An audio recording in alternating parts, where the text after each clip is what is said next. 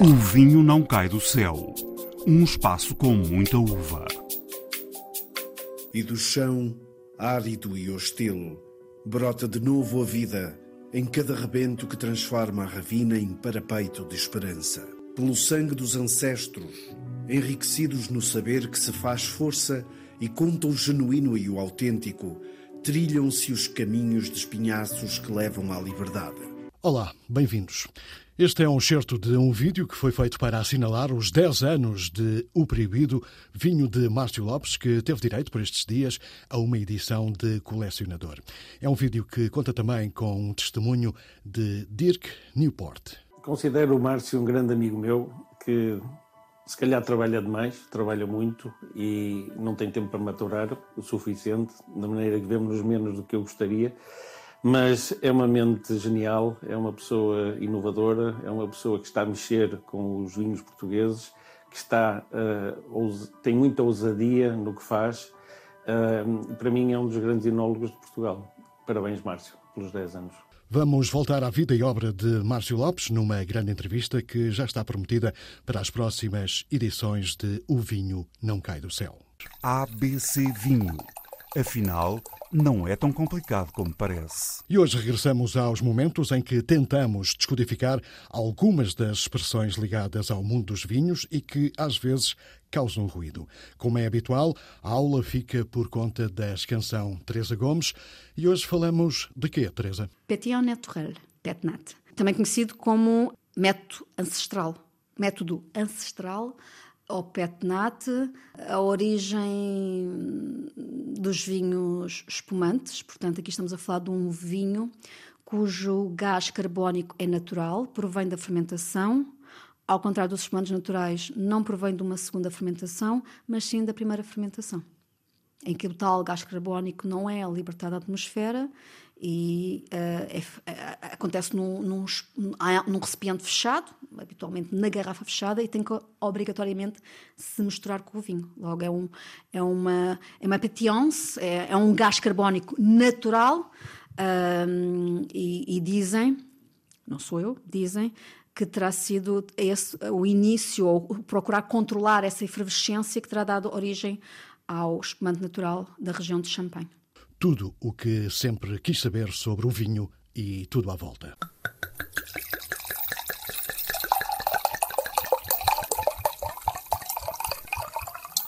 A viagem de hoje leva-nos agora até à Vidigueira, bem no coração do Alentejo. A herdade da Lisboa tem novos vinhos para mostrar, bem como um novo espaço virado para o enoturismo. A família Cardoso procurou um enólogo jovem, Ricardo Charep Silva, e outro mais experiente, António Celas. Foi precisamente o enólogo mais jovem quem explicou ao vinho Não Cai do Céu os trunfos que a herdade da Lisboa tem para mostrar? Eu venho de Estremoz, nasci em Estremoz, estudei Engenharia Agronómica em Beja e o meu percurso profissional começa na Herdade dos Grous. Estou na Herdade dos Grous durante 10 anos e em 2019 começo de raiz este projeto aqui na Herdade de Lisboa uh, com, a equipa que ainda hoje uh, me assessora com, com o engenheiro António Celas, com a família Cardoso. Aí é começar um, um projeto completamente de raiz, com ideias muito próprias, mas com uma filosofia já bem definida. Isto ainda é um projeto muito novo, estamos com três anos de edições, para aí, mais ou menos. Uh, que ideia é que tem que tem, tem sido a aceitação do Passos? Tem sido, tem sido orgulhosamente eh, muito boa porque o que, o, o que os nossos clientes nos dizem é, é precisamente encontrar um Alentejo diferente. Quando se prova Passo dos Infantes, hoje em dia começa-se a associar a uma marca que é um, um bocadinho uma pedrada no charco dentro do, do Alentejo comum. Acabamos por ter esta, esta elegância, esta frescura tão característica da vidigueira e que nos remete para um Alentejo que, que nos dá mais prazer e, e diferente daquilo que é habitual. Lançar, lançar um baga aqui, um alvarinho aqui em, em, em pleno Alentejo, não é, não é demasiado arriscado?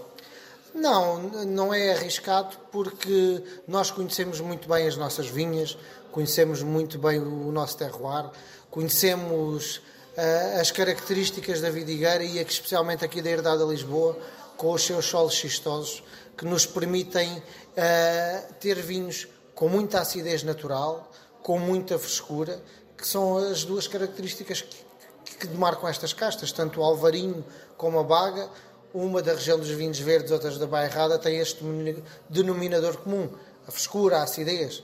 Nós, por sentirmos que temos aqui essas condições, não temos qualquer problema e uh, resolvermos arriscar em colocá-los na marca homónima da herdade, uh, por confiarmos uh, que são realmente produtos de excelência.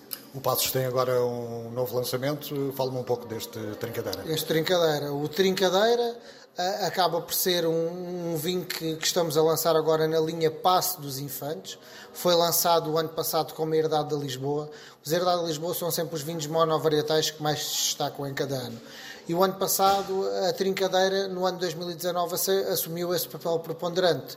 Mas após quatro anos de vinificações aqui, 2019, 20, 21 e 22, constatámos que a Trincadeira é uma, é uma variedade que aqui na Herdade da Lisboa assume um carácter muito especial e muito diferenciador do que é o normal a trincadeira no Alentejo. É uma caixa difícil de trabalhar na vinha e depois também na adega, quando não é bem compreendida. Agora, nós aqui temos uma trincadeira com características muito próprias e que, após quatro vinificações seguidas, demonstrou manter o mesmo carácter e daí a incluirmos na nossa gama Passo dos Infantes. Esta política, esta filosofia de escolherem sempre para, para os novos herdades de Lisboa eh, as castas que, em princípio, têm uma melhor performance ou, ou que são mais. Não é muito arriscado, não é complicado ou é, ou é um desafio? É, é um pouco das duas coisas, é o desafio. Eu acho que é o desafio que nos move aqui todos os dias. Se fosse para fazermos o, o, o que está na nossa zona de conforto, não estávamos cá. É esse desafio que nos move profissionalmente, é o desafio de provar que o Alentejo é uma região incrível, que é um, é um, é um Alentejo de muita variabilidade e que é possível, no mesmo Alentejo, especialmente neste Alentejo aqui da Vidigueira, fazer, trabalhar com uma variabilidade grande de castas e todas elas com uma, com uma linha muito comum. Uh, é, é, é, esse desafio que acaba por ser o, um, a identidade do Zerdado da Lisboa com castas de diferentes latitudes, em diferentes anos, castas portuguesas e castas internacionais, fazer sempre vinhos de muita qualidade uh, e que uh, perpetuem no tempo o legado da Herdade da Lisboa. Ricardo Charep Silva, da Herdade dos Grus, para a Herdade da Lisboa, para mostrar uma nova vidigueira. Os mágicos. A palavra aos produtores e enólogos que nos levam ao céu. E chegamos assim à parte final desta emissão. Estamos no sopé da Serra do Bussaco, em pleno esplendor da Bairrada. É aqui que Francisco Jorge Batel Marques, proprietário e produtor da Quinta dos Abibes, mostra o que vale. Uma conversa que começou na vindima deste ano, mas onde Francisco também explica mais à frente o que é, afinal, um. Nós temos um ano onde as maturações de todas as castas são, foram mais atrasadas. Antes daquela semana de chuva, vindimámos as bases, ou seja, as uvas para a produção de espumante, que são vindimadas no estadio de maturação mais precoce. E depois deixámos os tintos, as castas tintas, com o objetivo de fazer vinhos tranquilos, portanto, os vinhos que nós conhecemos, normalmente chamamos vinho, para depois esperarmos pela evolução do tempo. Mas eh, já dá para perceber se a produção vai baixar, vai subir, vai ser igual aos anos anteriores? Não, dá para perceber e é quantitativamente superior aos dos anos anteriores. E a qualidade? Já conseguem perceber se a uva está, está, melhor, está, melhor, está melhor este ano do que nos anteriores? Está na média. Eh, eu diria que para espumantes estão muito bons eu não lhe consigo ainda adiantar se para tintos estarão muito bons ou não, uma vez que só depois da vinificação feita é que podemos, é que podemos uh, aquilatar esse, essa, essa questão. Para já, sob o ponto de vista sanitário, sob o ponto de vista organolético e sob o ponto de vista do, do, dos, dos controles de maturação, estão bem, estão muito bem até. A bibes significa o quê? Eu sei que é um animal, mas é o quê? É uma ave é uma ave cujo nome, designação latina de Linneu é Vanellus, é uma ave migratória que migrava da Europa Central eh, nas épocas mais frias para o sul da Europa, a Península Ibérica, sul de Itália, às vezes Norte de África, e que voltava e regressava, E os Avivos, a Quinta dos Avivos, era um destino migratório dessa ave. É uma ave muito interessante, até porque é uma ave nacional, digamos assim, da, da Holanda, e esteve em, em de extinção, foi recuperada pelos esforços de vários países, quer da Europa Central, quer da Irlanda, que eh, construiu um, um viveiro, digamos assim, de, de, de para que a espécie não, não, não fosse extinta. O avivos também tem outra, para além destes, destes fatores, tem um outro, outro aspecto. É um aspecto ligado à, história do vinho, é um aspecto ligado também ao meu trajeto de vida, é uma árvore que me acompanhou quando eu era criança, eh, ia para a escola primária e via os bandos de avivos e adorava ver os bandos de avivos, eh, com o seu cantar característico, e, portanto, dada a necessidade de ter uma designação para, para a Quinta, escolhi o nome Quinta dos Avivos, eh, pela confluência destes fatores. Pode, pode descrever um pouco uh, o tipo de terreno em que as vossas vinhas uh, estão plantadas? Estão no sopé da Serra do Bussaco, uh, numa zona onde há grandes amplitudes térmicas, quer no verão, quer no inverno, mas particularmente no verão. Os solos são predominantemente argilo-calcários e temos uma parte que é onde predomina muito mais a argila do que o calcário. São solos com aptidão que eu acho excelente, mas sou juiz em causa própria, que eu acho excelente para a produção de, de, de vinhos, para o desenvolvimento da vitis vinífera, da videira. Esta é a nossa tipologia. Estamos, não estamos em imposta, estamos num plano, toda a vinha, toda a Quinta dos Abibos, que são 10 hectares vinha, é um plano, eh, e temos uma exposição solar muito, muito engraçada, porque temos exposição solar durante todo o dia. O sol nasce eh, na Serra do Saco e põe-se na direção do mar, no, oeste, e temos exposição solar todo dia. Não temos períodos de sombra, desde que haja sol, não temos períodos de sombra durante todo o dia. O senhor é, é professor da Faculdade de, de, de Farmácia. Uh, da farmácia para a vinicultura. Como, como, é que aconteceu esta mudança? Isto é, é fascínio químico? Não, não é mudança. Não me leva a mal. Conta, não é mudança. São complementares. Existem. Eu continuo a ser professor da Faculdade de Farmácia e investigador e eh, dedico-me à viticultura. E claro que não é, se me perguntar, eh, como perguntou e bem, eu deduzi se é, se é fácil esta compatibilização, não é, exige um esforço significativo. Mas há algumas complementaridades. Eh, eu diria que, como tudo na vida, há polos que não se encontram e que são autónomos das duas atividades, mas há polos onde, ou há zonas de interseção. E nessas zonas de interseção, eh, eh, são os conhecimentos que as ciências farmacêuticas nos dão, desde a química, aos processos eh, enzimáticos, a bioquímica, etc. Eh, e isso tem sido útil, devo dizer. Portanto, essa formação uh, de farmácia uh, facilitou um bocadinho o, o, trabalho nas vinhas e, e na adega, presumo facilitou. E apaixonei-me muito pela, pela viticultura, pela vinha. O trabalho da adega é um trabalho aliciante, é, é pesado, mas nós não conseguimos, nem ninguém consegue fazer bons ou grandes vinhos se não tiver boa fruta, eh, se não tiver boas, bons cachos, boas uvas. E, portanto, daí também que o facto de ter dito que me tinha apaixonado pela viticultura, porque é, é de onde extraímos a matéria-prima, não é? e se não nos chega boa matéria-prima, não podemos depois ter grandes produtos acabados. Sim, Essa é a realidade.